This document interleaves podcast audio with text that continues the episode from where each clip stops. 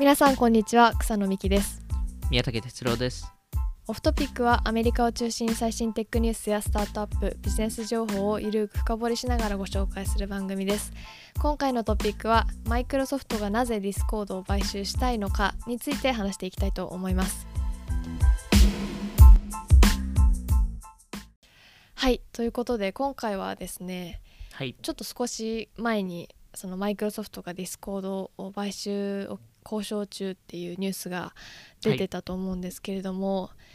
ちょっとそれについて今日今回は話していきたいなと思うんですけれどもはい。これどれぐらいです前でしたっけねこのニュースが出たの？3月末ぐらいですよね、そうですね。3末本当に12週間ぐらい前ですよね。こ今回その収録してる日から、はい。なので、まあ、まず、まあ、ディスコードってどんなサービスだっけっていうのを紹介できればなと思うんですけど、まあ皆さんまあもうなんかリスナーの方だったら絶対知ってるとは思うんですけれども、うん。簡単に説明するとそのビデオ通話とか音声通話ができるゲームのビデオゲームとかチャットコミュニティとかを運営してる、あのサービスですね。そのそうですね。特に音声からスタートした会社ですよね。そうですね。そのいサービこの会社調べてて思ったのほん5年前ぐらいにできた、まあ、うん。2000に2015年にできたっていうところで結構最近のサービスだなっていう感じがして。そうですよね。でまあ2019年5月でユーザーが2億5000万に突破してるっていうすごいなっていう,、まあ、結構まあゲームをやってる方だったらもう使ったことは絶対必ずあるんじゃないかっていうくらい。あと最近だと、あのまあ、スタートアップぐらいの小さい規模感でこうディスコードスラックの代わりにディスコードを使われているとか結構あの聞くよく聞くなっていう。そうですね。感じはしますね。なのでそのスラックとの違いとかで言うとその一つのスラックのグループっていうサーバーをそれぞれ作ってサーバーっていう、なんていうスラックでいうスラックの一つのチームみたいな感じですかね。なんかそうそういうのを作って、うん。まあいいろんな人も招待できるしうんなんか権限誰かに与えたりとかそういうことができたりとかなんかちょっとカスタマイズ性がすごくあのスラックよりあるなっていう印象があります。そうですね。でえっとディスコードはあのベースが無料なので、はい。あのまあ、スラックもスラックだとあの、ね。1万メッセージ以上はあの1ユーザー毎月800円とかは800円ぐらいでしたっけぐらいかかるんですけど、ディスコードだとあのベースがずっと無料でしてでえっとまあいわゆる彼らプレミアム課金機能を持っていてそのまあその草野さんが言ったようにそのカスタム絵文字とかなんか特殊な、えっと、ものを、えっとまあ、例えばそのよりクオリティが高い音声通話でしたり、えっと、動画、えーまあ、動ああの動画の、えービデオ会議とかですよね、えーをしたい方は、えっと、エキストラで払ってでそれであの広告とかも一切出してないので、まあ、ディスコードはそのその影響で、まあ、130億ぐらい売り上げを、えー去年、えー出していますと。すごいですね。そうですね。すごいですけど、まあ、同時にその、まあ、今回そのマイクロソフトが、えーまあ、買収検討してるっていう話が出てましてはい。で、えっとまあ、その額がまあ10 billion 以上いわゆる1兆円以上にはい。なるっていうふうに、えっと、言われているんですけど、まあ、その130億の売り上げと比べると、まあ、売上マルチプルが77倍の時価総額になってるんですよね。うん。だってまあまあ高くて。うん。で、まあ、それが、まあ、なぜ10ビリオンっていう数字が出てるのかっていうところで、まあ、そこのあの、まあ、いいろんな VC とかもこれ議論とかしてるんですけど、はい。である VC がその自分たちの、まあ、知り合いとかにアンケートを取ったところ、まあ、大体半分の人が高すぎるっていう言ってましてで半分がいや低すぎるっていうのを言っていて。おお真っ二つですね。はい、結構分かれてまして、へー。あのもちろん赤字あの事業なのであので、はい。前回ラウンドのバリュエーションが 7, 7 billion ぐらい7000億ぐらいなんですけど、うん、なんか果たしてまあこれが正しいのかっていうところがあって、まあ、あと2018年にディスコードって実は売却検討を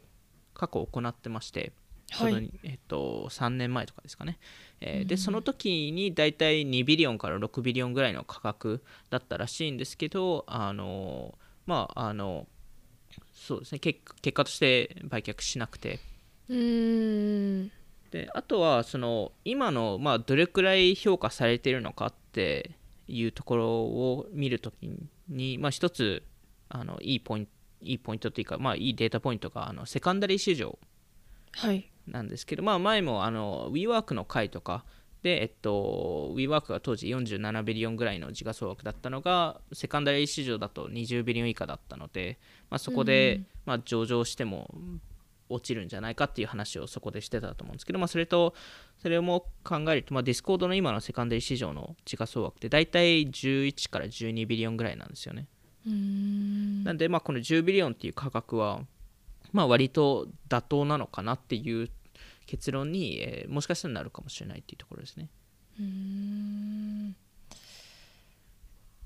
なるほど面白いですね はい。まあ、なんで、まあ、その中で、まあ、ちょっと今回、そのマイクロソフトがなぜディスコードを買収したいかっていう話と、まあ、あと、まあ、他にどういうプレイヤーが、あの、ディスコードを買収したいかっていう話をちょっとしようかなと思ってまして、はいで、えっと、マイクロソフトのそもそもの MA の戦略を考えると、まあ、過去に Mojang って、まあ、いわゆるマインクラフトですよね。えっと、マインクラフトでしたり、GitHub、LinkedIn、 ZeniMax とか、えっと、買収してたり、あとはその過去に Pinterest と TikTok も、えっと、買収しようとしてて、で、結局そ、その2つはダメになったんですけど、あの、まあ、マイクロソフトの MA 戦略のあの肝となるのがコミュニティコミュニティですよね、ピンタレストもそうですけど。そうですよね。うん。GitHub もそうですけど。うん、LinkedIn も Minecraft もいわゆる特定のコミュニティを、あの獲得しに行ってるのかなっていうところで,、はい。でまあ多分いわゆる今までの Microsoft のユーザーとちょっと違う層のユーザーをより買いに行きたがるのかなっていうところですね。まあうん多分 LinkedIn 以外は割とその Microsoft Office を使うところとは若干違うユーザー層だなっていうふうに思ってるので、まあなんかそういうあの思いがあるのかなっていうところですね。でまあその Discord 自体は、えっと、いくつかの領域で Microsoft と連携しやすくて、えーまあ、だからこそ Microsoft が買収を検討してるんだろうなっていうところなんですけど、まあ、一番あの簡単に考えるところで言うとまずゲーム領域はい。でして、うん。まあ、あの XBOX はいのコンソールをあのマイクロソフトが作っているのでで XBOX ってあの最近あの彼らそのパーティーチャットっていう機能があるんですけど、まあ、いわゆるその複数の人が一緒に集まってチャットができる機能なんですけどそれもともとはい。有料にしてたんですけど、それを無料に最近してるんですよ。おそれってまあいわゆるディスコード当てはめ当てはめるために一回無料にしてるのかなみたいな。っていう、まあ、考えもできますよねっていうところと。確かに。そうなんですよ。あとはやっぱりそのマインクラフト。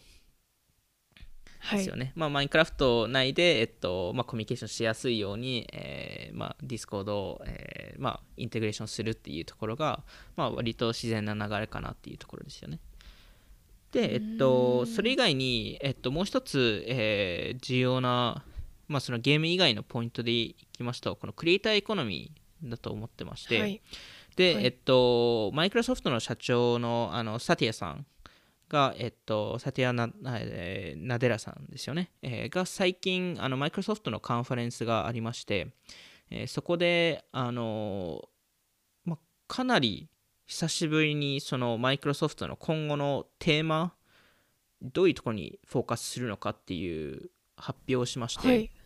で、まあ、サティアさんって入った時に、圧倒的に Google クラウドを、あ、Google クラウドじゃない、Microsoft のクラウド事業、えーはい。を、えっと、押し出すっていうところを、えっと、まあ、いわゆるクラウドコンピューティングとかそっちですよね。あの、Azure とか、はい。あの Teams とかそっちをフォーカスするっていう話だったんですけど今回、えーそのクリエイター、まあ、クリエイターエコノミーを、えーかなり押し出してまして、うんえーまあ、いわゆるその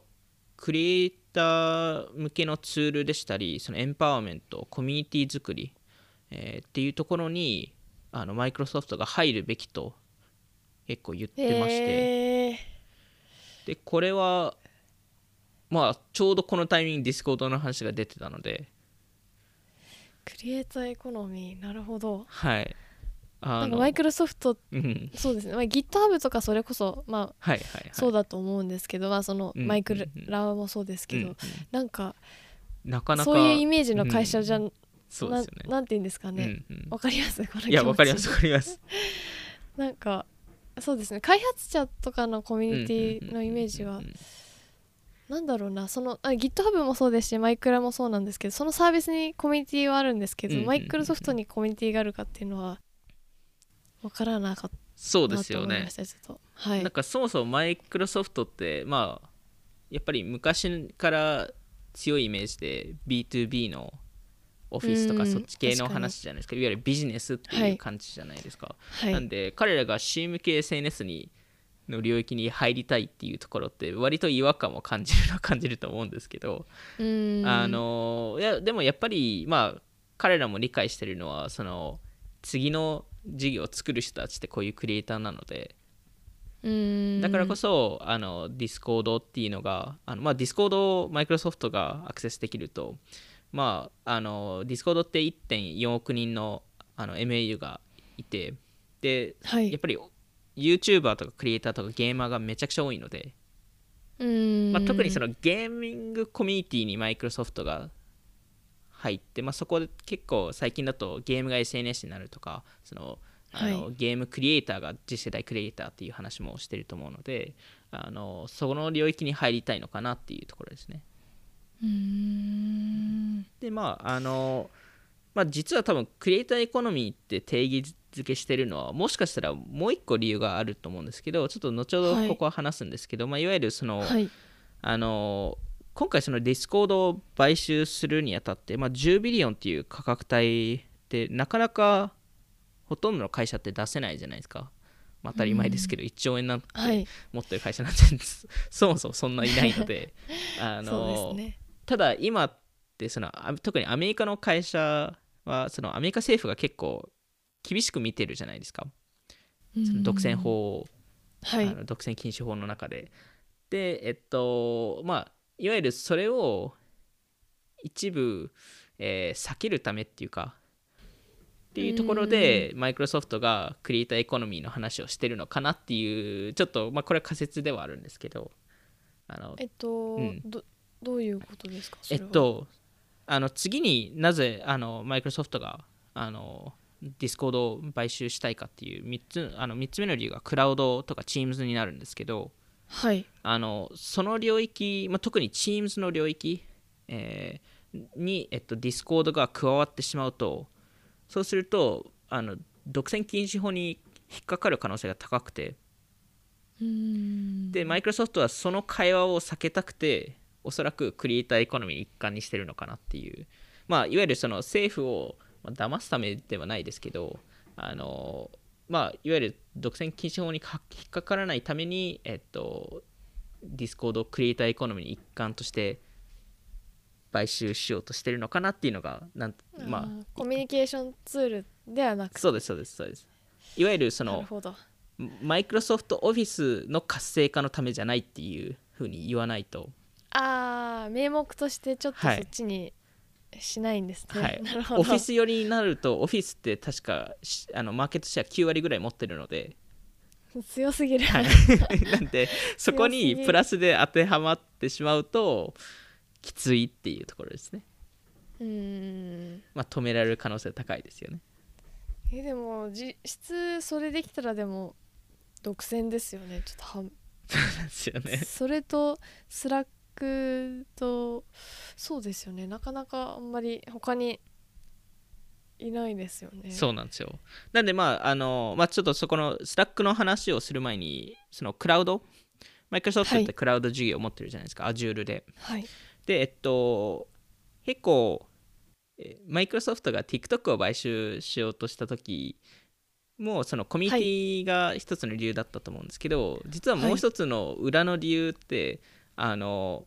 Azure をに移管させるためなんですよ。TikTok って確か、えっと、Google クラウドか AWS 使ってたので。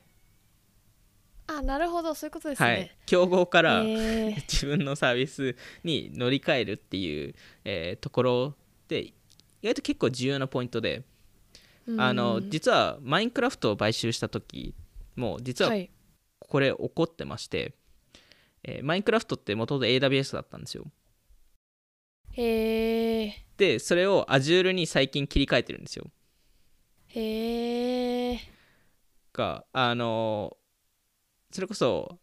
あのマイクロソフトアウトロックとかも元々 Azure じゃなかったのをあの、まあ、はい。元々 AWS だったのを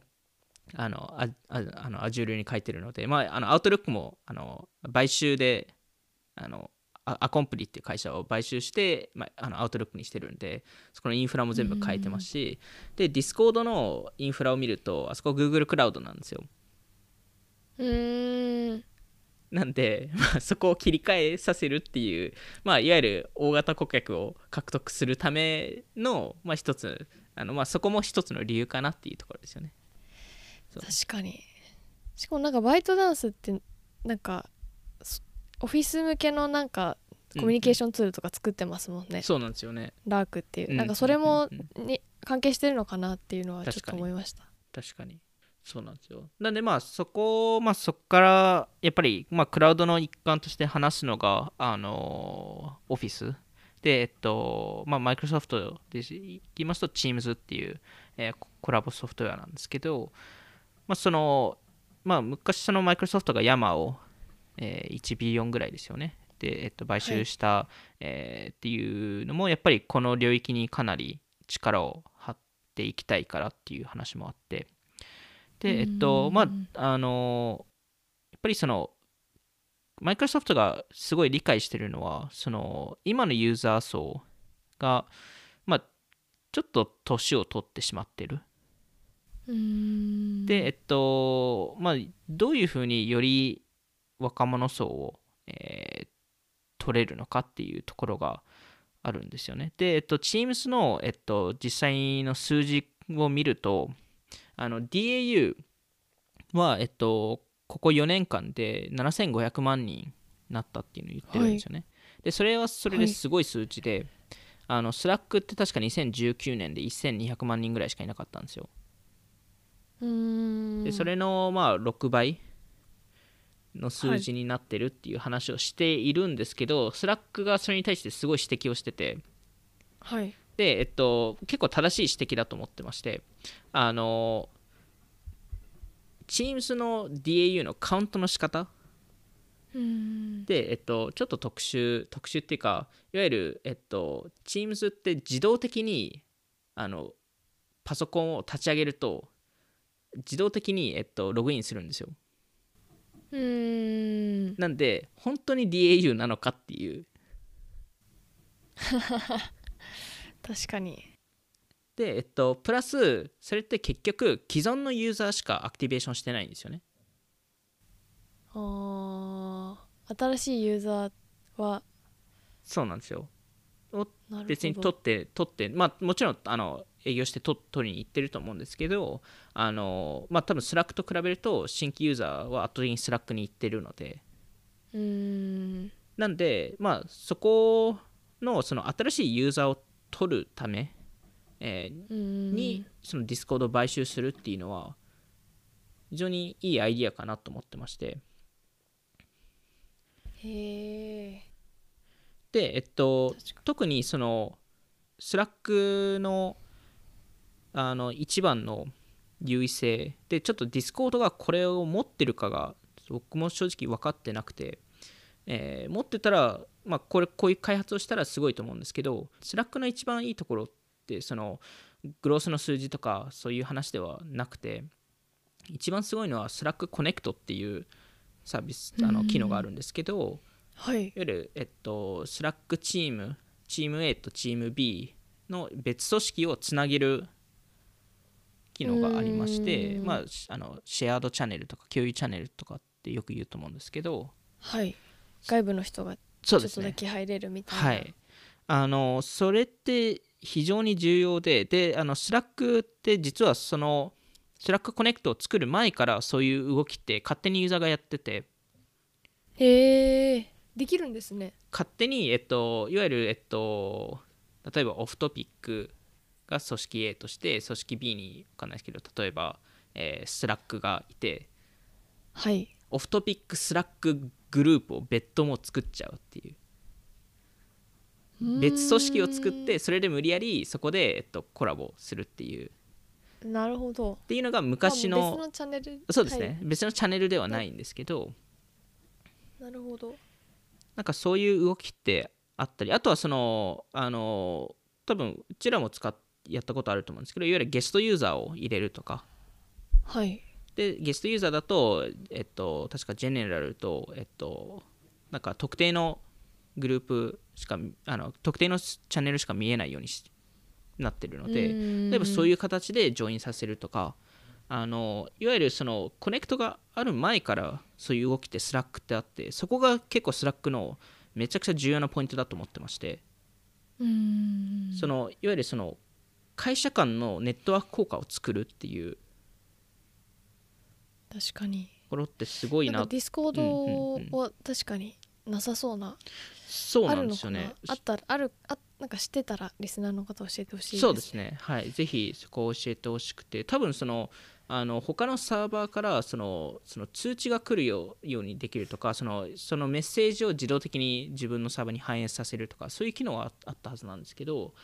なん。かそこで別途やり取りするとかっていうのが、えーないと思っててで逆に気になってるのはディスコードの使い方の一つとしていわゆる昔のスラックのように別のその組織組織 A と組織 B 専用のサーバーを作ってるのかとか。うん。それであれば多分スラックっぽい動きになってると思うんですけどそこってすごい、うん。なんかスラックよりもサーバーそのスラックでいう一つのグループを作るのとサーバーを一つ作るのって結構サーバーの作り方超簡単だから、うんなんかいっぱい持ってるのかなっていうふうには思う。ね。結構複数サーバー持ってる人、うん入ってる人が多いじゃないですか、はいはい。だからそういう使われ方なのかなって個人的には思いました。そうですよね。多分そういう使われ方してるんだろうなっていうのを思ってまして。で特に最近スタートアップとかがディスコードをすごい使っ使い始めてるのでだから余計そうなのかなと思うんですけど、ちょっとまだその事例ってすごいなんか頻繁に見てないので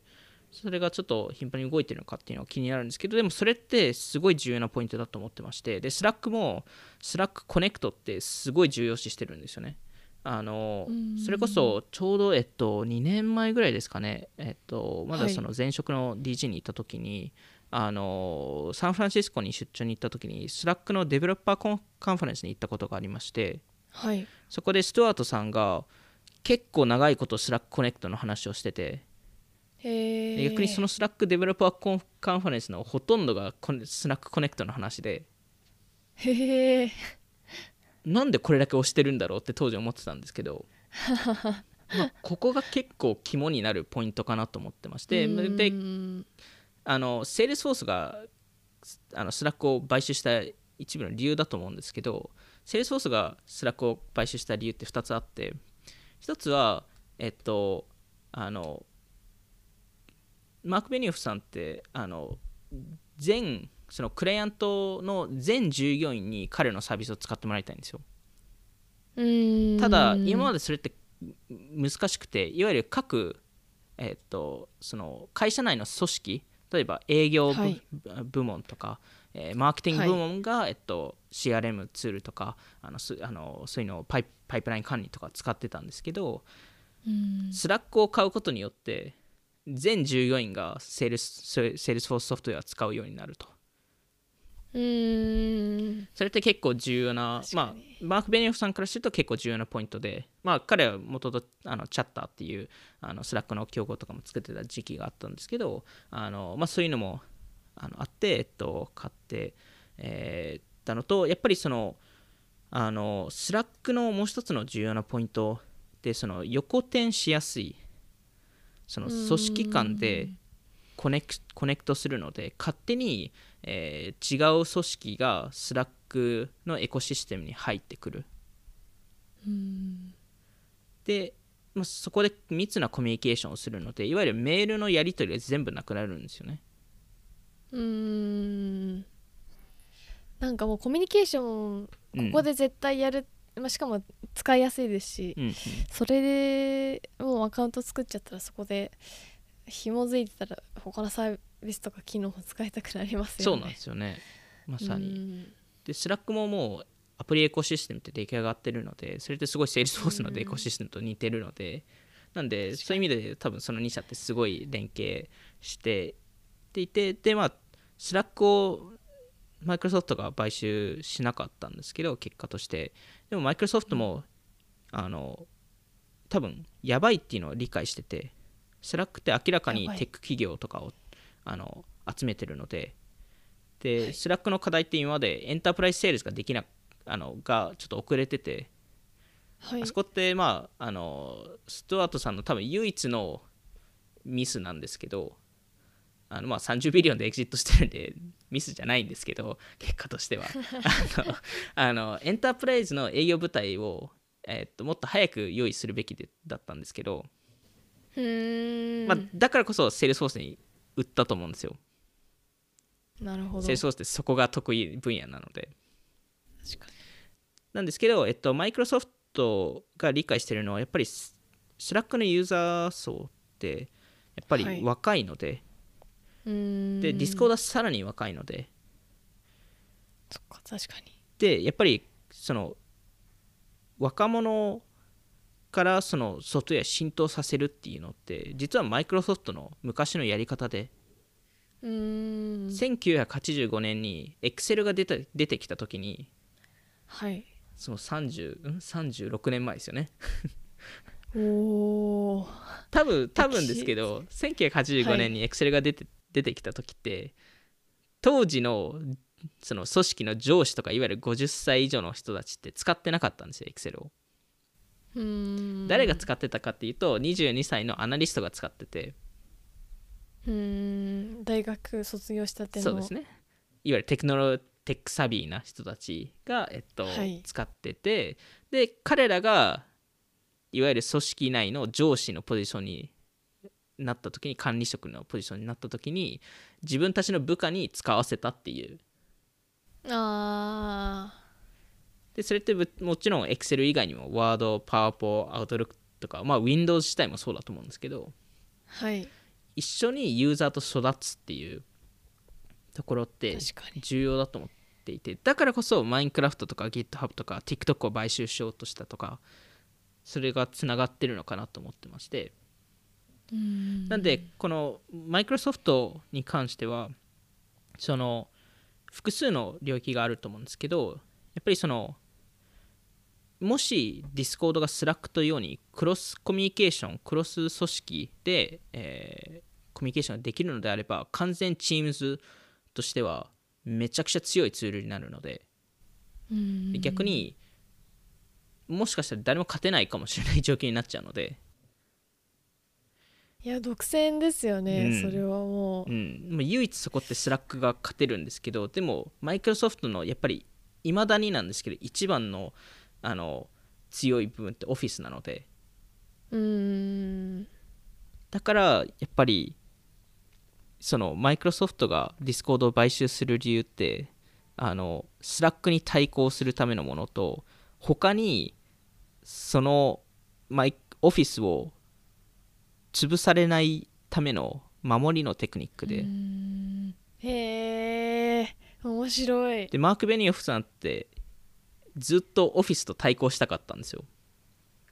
へえなんで、まあ、そそこを、まあ、だからこそスラック買ったと思うんですけどそれに対して結構ビビってんのかなっていうマイクロソフトが。なんかすごい雲の上の戦いに聞こえてきました。ね。なんか オフィスに勝ちたいからちょっとスラックか買っちゃうわって言って。そんなノリじゃないと思いますけそど。ねんなのいいじゃないとなん思います。かか強いカードうん、をプレイしてる感じありますね、うん。そうなんですよね。すごいな。うん。でやっぱりマイクロソフトだですとやっぱりその独占禁止法に引っかかり引っかかる可能性もありますしやっぱりあとその課題でいきますとあの最最近買収して失敗した事例とかもあるのでまあマイクロソフトですか？はい。あの一番で言うとミクサー。ーあーライブストリーミングのはい。Twitch の、はい。結局あれも止めたじゃないですか。い、やー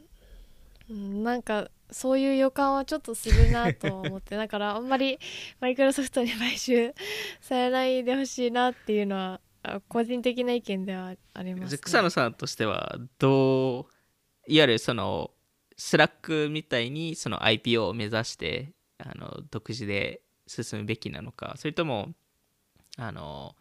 まあ違うところが買収するべきなのかどどっちどっちの方がいいと思います？ディスコードとしては。えー難しい質問ですね。うーんななんていうかその私がうんなんで、うんうん。そのあんまり好意的じゃないかっていうと、うんうんうん。こう私が過去に使ってた大好きなサービスが2つあってあのサンライズっていう紙,、はいはい。紙アプリがあったんです昔、はい。あのね。知らない方も多いかもしれないんですけど本当知る人ぞ知るあの超デザインがかっこよくてうんうんうん。あの UI が最高なカレンダーアプリサンライズっていうのがあったんですけど100それもあれ100億マイクロソフトぐらいで買収したんでしたっけ？マイクロソフトが、それぐらいですね。ですよね。多分それぐらいでした。でなんかそれ買収されて、はい、うわ悲しいなと思って。で 前その仕様も全部、はい。もうサンライズも終了して、はい。もうマイクロソフトのあのツールとして、はいはい。あのデザインもマイクロソフトになって。デザインがマイクロソフトになったっていうと。あのはい。まあちょっとちょっとあのサンライズほどいけてる感じは出なかったっていうところですね。そうですね、うんなんか UI はでもそのサンライズっぽいんですけど、はいはいカラーとかもう全部、はいあのログインもマイクロソフトのうん ID じゃないとできないとか、ですごい悲しい思いをしたんですね。はいはいはい。でもう一つ私が好きなサービスはワンダーリストっていうですよね。ToDo のアプリがありまして、はいはい。それも UI が超イケてて、はいはい。あのコミュニティもめちゃくちゃ熱い人が多かったんですよ。あのベルリンベルリンのロあのタスク管理の会社ですよねでワンダーリスト大好き。そうです。で UI もめちゃくちゃイケてて、はい。で私もオフィス行ったことあるんですよベルリンのオフィスに。はいはいはいでそれぐらい あの遊びに行かせてもらったことあるぐらいすごい好きだったんですけど買収されて、はい。まあ、デザインはマイクロソフトになっちゃって なんかちょっと使いづらくなっはいてしまったなと思って。でまあその創業者の人もその買い戻ししたいっていう要請をしたぐらいちょっと多分残念なうん。創業者の人からも多分残念だったのかなとは思ってて、でなんかそういうその さっきのミキサーみたいなはい。サービスサービスを殺してしまうっていう あその今その今のワンダーリストのあの ToDo のマイクロソフトの ToDo のアプリが死んでるのかはちょっと分かんないんですけど、はいはい。でもなんかあの元のサービスをの良さとうん。かコミュニティがうん。なくなってしまうみたいな事例って結構あるのかなと思ったのででしかもなまた別の理由でなんか言うとなんかそのディスコードみたいな結構中立性のあった方がいいサービスなのかなっうんていう感じはしてその以前メタバースの話も結構オフトピックで取り上げてますけどなんかそういうゲームとかメタバースっていうこのなんて言うんですかね。中立性一つの企業の一つ一サービスになってしまうよりはうんちょっと突き進んでなんか独自路線うんで生きてほしいなっていうなんか陰ながはいら なんかまあ私はそう思いますね。個人的な意見ですけど。まあ、確かにうん。ワンダーリストの CEO も最近、最近でしたっけ？なんか数ヶ月前かもしれないですけどなんかそのワンダーリストの、えっと、UI を、えっと、なんか作り直しててうーん。たりしてたので、まあ、明らかにそこってなんか不満を抱えてたのかなっていうのもありますし、まあ、そそのマイクロソフトとしても多分本当に完全別々にするパターンとあのうん。インテグレーションするパターンがあってあのマインクラフトとかはそんな触ってないのであのそういう GitHub もそんなにそうですよね。GitHub も全然触ってないですよね。なんであのそういうパターンもあればあのサンライズとかダリストみたいな。取り込まれ、まあ、ちちょっと小さめのサービスというか、うんまあ、そ取り込まれてしまうっていうサイズかはもしれないですよね。でもミキサーはなんで？ミキサーもそんなでかくなかったんですよ。あーあれそうなんですね。もあれも完全あのリブランディングしたんですよマイクあのマイクロソフトがあららら。マイクロソフトがリブランディングしたらいけないんですかねじゃあ。いけないとは言ってないですけど なんかも元のものを好きだった人を愛してほしいってことですね、そこの、ね、なんか、うん、大切にしてほしいっていうのはあるかもしれない、うんうんうんうんあとなんか作った人のあの大事にしてるものは引き継いでほしいなっていうのはあるかもしれないです、確かに確かにそうです。まあな,、まあ、なんでこのマイクロソフトもちょっとどう動くかっていうのは分かんないですけどまああの、はい。興味は持ちそうなあのうん。うんまあ完全にその連携できる部分っていっぱいあるのであの、はい。そういう意味だと全然興味持つのかなっていうところとまああとはその、まあ、ちょっと前にも言ったように他のプレイヤーって割と限られてくるので、まあ、いわゆるうん1兆円払える会社ってほぼいないのであのそうね。まあ、そういう意味だとえっとまあ実際に多分買収検討してる会社が多分 Google、Facebook、Amazon はい。ら辺だと思ってまして、でえっと、えー難しいんですけど個人的に面白いと思うのは Unity、Epic Games、Twitter とか、えーら辺で。でちょっと一個一個説明しますけどあのであとはい。ちょっと一番最後にあのダークホースみたいなところ出しますけど。えー、誰だろう？誰ですかね？あのえー、まあちょっとまず Google の話からすると、はい。まあ、Google っていくつか、えっと、あの連携できる部分ってあありましてまず Google スタジアってあの、えーああのゲームのバンドルクラウドゲーミングがあるんですけどそこって実はあんまり調子が良くなくて、えーおそらくそこではないですと。で、えっと、うん2つ目に YouTube。はいえっと YouTube を、えっと連携して、まあ、いわゆる YouTube が YouTube って Twitch に本気で挑んだことってないんですよ。あーでも明らかにそろそろ動き出してるんですよ。なんかその結構日本うん、だとそのやっぱ Twitch まだゲあまり使われてないっていうのもあって、はいはいはい。ライブ配信日本だと結構 YouTube でやるっていうのがデフォルトであるんですけどアメリカだと結構配信はもう Twitch でそうなんですよ。なんかどうためたなストックする動画はなんか YouTube っていうイメージ感じですもんね。あそうですそうです。でそれってあ明らかに理由はありまして、まあ、一つの明確な理由ってマネタイズの部分なんですよ。あのうん。YouTube って7割取るんで。うーん。で、えっと、Twitch って半半々ぐらいなので大体なので明らかに Twitch を使った方がマネタイズしやすいんですよ。なるほど。まあでも YouTube って多分本気を出せば場合によっては Twitch 潰しにいけるんですよ。いけますよね、はい。まあ確かに。絶対いけるじゃないですか。はい。なんでまあそこを Discord と一緒にやるっていうのはあー。ありそう、はい。確かに。ありじゃないですか。逆に。ありそうでまああのやっぱり一番の Google のなぜ Discord と連携するのは Microsoft と似たようにクラウドなんですよね、うーん。で Google ってチャット機能って一応あるのはあるんですけどでも実際はい。に社内でコミュニケーションで使うのって Gmail じゃないですか Google って。はい。そこのチャットの部分を Discord で全部置き換えられるとするともうあーありってもう必要ないじゃないですか。Google スイートで Discord が入っていれば確かに。確かに。そうなんですよ。何気になんかあの Google のハンガウトんチャットの機能あったじゃないですか、はいはいはいはい。あれ何気に便利だうん。なんかそのやっぱ社内会社員の時だったら結構便利だったなと思ってたんですけどなんでなくなっちゃったんだろうって思うぐらいそうなんですよね。なんか確かにそれディスコードで確かにそうなんですよ。いいですね。でしかもさっきも言ったそのあの組織間でコミュニケーションはい。いうところをメールだけじゃなくてチャットでもぜ全部自動的にできるような機能を入れると確かもう完全そこの領域 Google が取れると思ってましてでそれをうまく Docs とかスプレッドシートとかに、えー後々寄せればそしたら Microsoft に Office を倒せるんですよおおなんか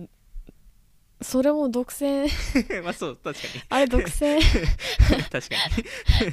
でもなんかでもなんかあのありそうですねその展開は。だから本当は Google に。ってスラックを買収するべきだったと個人的には思ってるんですけど。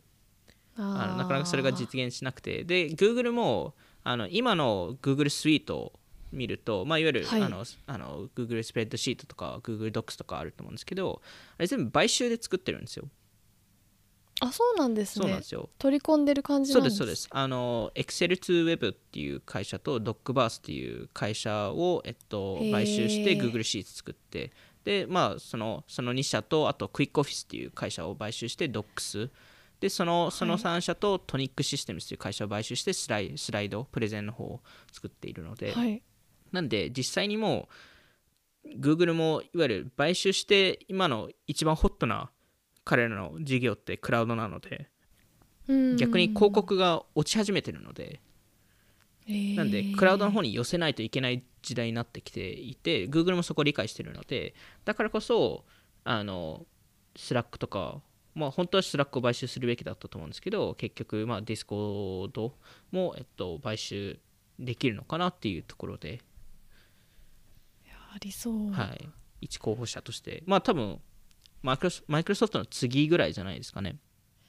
うーん。でまあそれ以外だとやっぱり Amazon がその次ぐらいかなと思ってまして。やっぱりほう。AWS、Twitch のその2つの領域でフィットするっていうところとやっぱり Amazon ってすごいゲーム領域に結構入りたがってるので、きえっと、去年か一昨年自社ゲームを作り出してましたし、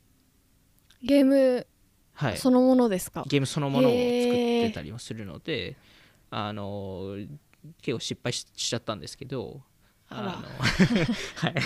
あのでもでも結構そこに本気で入りたいっていう話もしてるので、であればディスコードとかを買収する理由ってあるのかなっていうところですよね。確かに。でえっとあとはやっぱり Facebook なんですけど Facebook は正直厳しいと思います、あの一番一番どあの独占禁止法に引っかかりそう。ああなるほど。あのコミュニケーションツールとして見られた瞬間彼らって WhatsApp、Instagram、え Facebook メッセンジャー持ってるんでそれはあのクリエイターエコノミーで通せないですか？できないじゃないですか。これはクリエイターエコノミーです。で あとじゃないよそうなんですよ。あとここここで結構重要なポイントってあの Facebook、Twitter、Google ってアメリカ政府と、えうん。ー関係性悪いんですよ、うーん。でマイクロソフトが一番いいんですよ。多分大手テック企業からすると。だからあの去年の TikTok の禁止になった時にマイクロソフトが入れたじゃないですか、ああな確かに。あれって多分関係性の問題で。へえそそこになるんですね。やっぱ世の中関係性の。そうなんですよ。でマイクロソフトっへてー。ペンタゴンとかも一緒に契約してたりもしてそれアマゾンの契約を勝ち取ったりもしてるしてるんで明明らかに関係性ってマイクロソフトの方がいいんですよへえなんで Facebook って結構厳しいのかなと思うんですけど Facebook も今結構ゲーム領域にフォーカスしたりあと Facebook グループにこういうボイスチャットとかそういうのを入れるっていうのもすごい分かりますしうん。あとワークプレイスですね。あの、はい。仕事向けの、えっと、社員向けのその、えっと、コミュニケーションツールがあるんですけどそこに Discord をあのインテグレーションさせるっていうのもまあ見えるのは見えますよねうん。まやっぱ、うん。アメリカだとメッセンジャーってまだ人気ですか？メッセンジャーは、えっと、そこまでですね。実際に言うと、うん。っぱりやっぱ SMS とか SMS そっちの方が強いですね圧倒的に。ん。そうなんですよね。なんでまああのまあ実際にそのお金持っている会社いわゆる1兆円以上ちゃんと出せるテック企業って多分そこのそこら辺になってまして。で次にやっぱり面白いのがそのやっぱエピックとユニティなんですけど、彼らの今の時価総額が28 billion、30 billion ぐらいなので、なかなか1兆円って出しづらいのかなと思ってるんですけど、やっぱり彼らがそのオープンメタバースっていう概念を信じているのであれば、そのコミュニケーションレイヤーとしてディスコードって、えー作れるので、いわゆるもう全ゲームに対してもそのコミュニケーション機能としてディスコードがあ当て込むっていう形を取れ取るとすごい面白いなとは思うんですけど、まあちょっと金銭的に厳しいのかなっていうところですね。で、えっと、ツイッターに関しては、えっと、ツイッター自身だとできないと思うんですよ、これって。もしかしてこの前の考察 そうなんですよ。したそのスクエアとあれがあればできると思うんですよね。買収合併したらできるかもしれないはい。あのあスクエアのマーケットキャップってあの時価総額って104ビリオンなのでーはいそのレベルだったら10ビリオン出せるんですよおおで確かツイッターの時価総額って確かえーっと50ビリオンぐらいか。まあだいぶ上がってますけど、うんまあ、なんでギリですね今ツイッターだったら。なるほど。うん。でもスクエアプラスツイッタープラスディスコードって 最強じでゃないですか。も面白い展開ですね。面白い展開になりますね、うん。それは。ツイッターが最近すごいコミュニティ機能とか作ってるので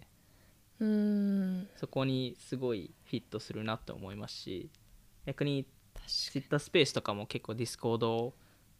と連携、まあ、ディスコードもすでにそういう機能とか作ってるので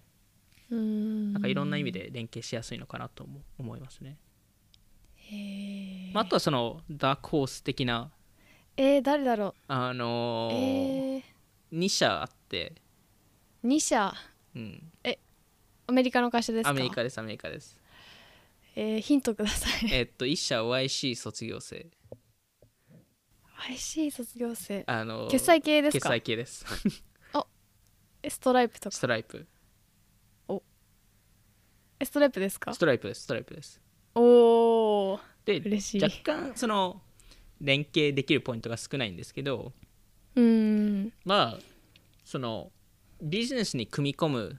ストライプとするとそういうディスコードみたいなコミュニケーションレイヤーを一緒に入れるっていうのはありなのかとか結構彼らうん。もその C 向けのところにも走ることができるので、まあ、いわゆうん。る Venmo とかそっち系のはい。キャッシュアップとかそっち系の対抗をするためにディスコードをきっかけにそういうそういうそっち側に行くっていう。いあわゆる SNS 化ー個ですよね。人のコミュニうん、確かに。コミュニケーションがそこからディスコードから確かに。なんで、まあそまあ、ちょっとやらないとは思うんですけど、まあ、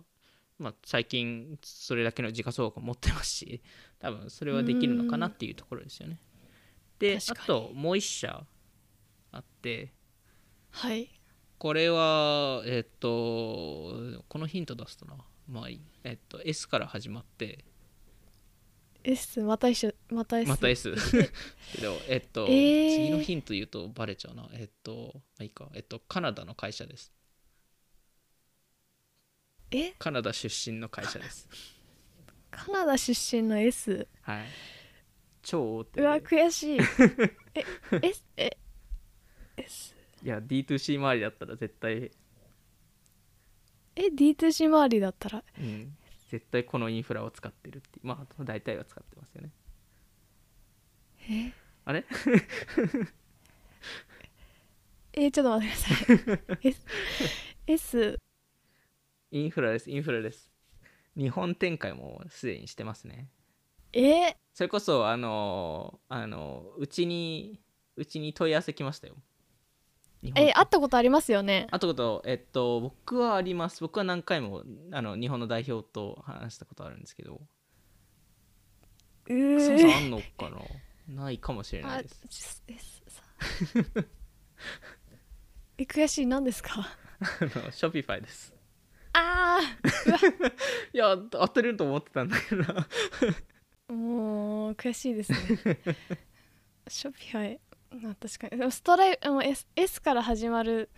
もうスストライプしか出てこなくて。S が多いですよね。スもう頭にクエアストライプとか。ショピファイか。確かに。そうなんですよ。ショピファイとかもまあ可能性可能性っていう話なんですけど。まあなんかそこの連携も面白いなと思ってましてはいうん、なんかスクエアプラスツイッターと対抗できるのってショピファイかけるディスかけるディスコードなのかなとか。ああストライプかけるディスコードなのかなっていう、えー、面白い。確かに決済とコミュニケーションツールが、うん、手を組んだ時って。そうなんですよ。なんかインフラ系のサービスとコミュニケーションサービスが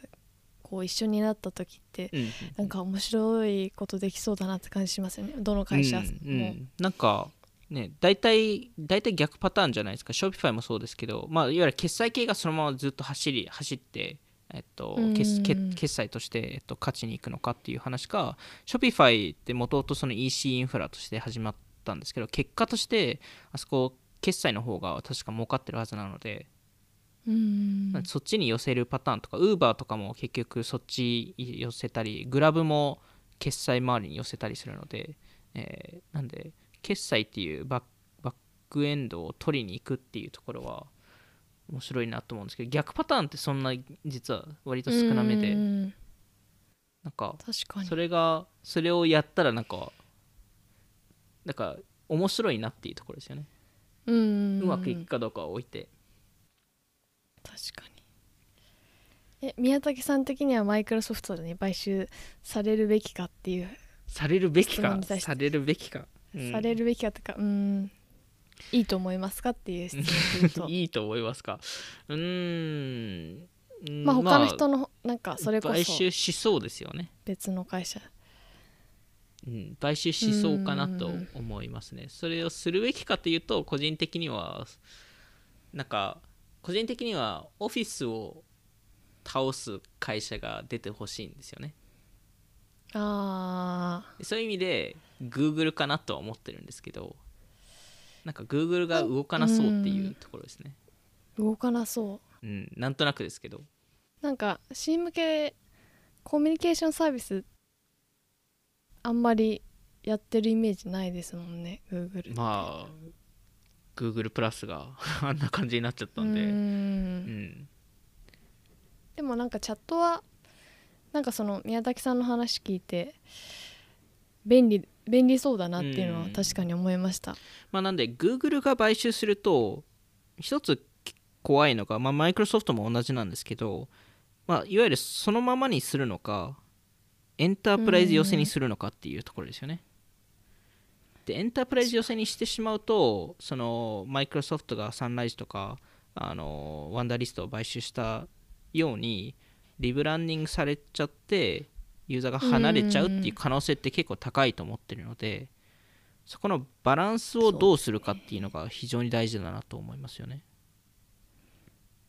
確かにその YouTube のうんうん一機能というかその YouTube として買収するのか、うん Google のその Google スイートで買収するのかっていうのはちょっと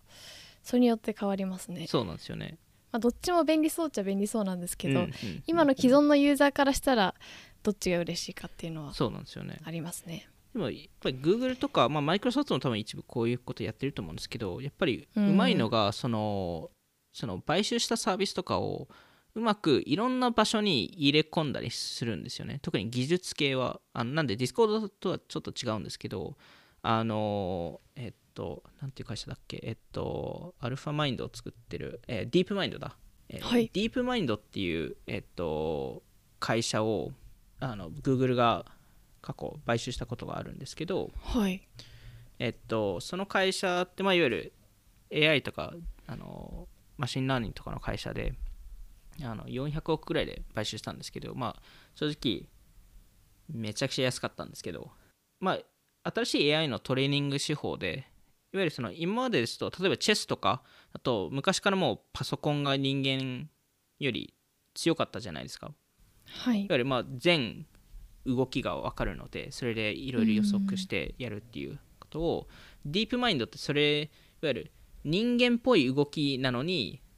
パソコンレベルの、えっと、処理能力を持つっていう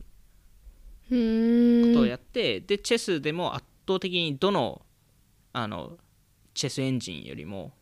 強くなって人間よりも強くなってでそれを、えっと、他のゲームとかにも例えばその、えー囲碁とか、えー最近だとはい。スタークラフトとか、えーそういうのにも、えっと、適用しててでそれが、えっと、最近他でも、えー適用、えーまあ、いわゆるそのバイオ周りで適用しししているんですけど実は裏であのその技術を実は YouTube とか Google 検索にも当て当て込んでいてへえで、えっと、YouTube、えー YouTube のレコメンドエンジンが一部そその技術で作られたりとかはい。してるんですよね。でそうそれでエンゲージメント時間がめちゃくちゃ上がったんですよ。へえいい買収ですね。そうなんですよ。でそれですごい滞在時間が上がる上がったんでユーザーの。うん。なんで広告収入がめちゃくちゃ上がったんですよその年。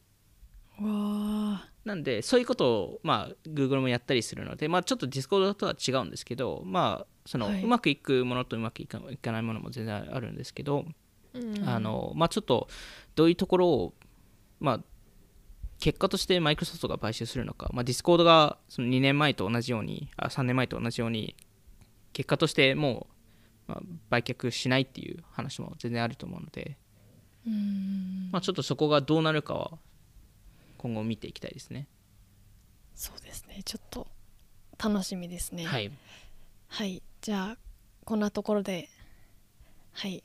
今回も聞いていただきありがとうございました。オフトピックでは YouTube やニュースレターでも配信していますので気になった方はオフトピック JP のフォローお願いします。今回の収録は YouTube でも聞くことができます。ではまた次回お会いしましょう。さようなら。さよなら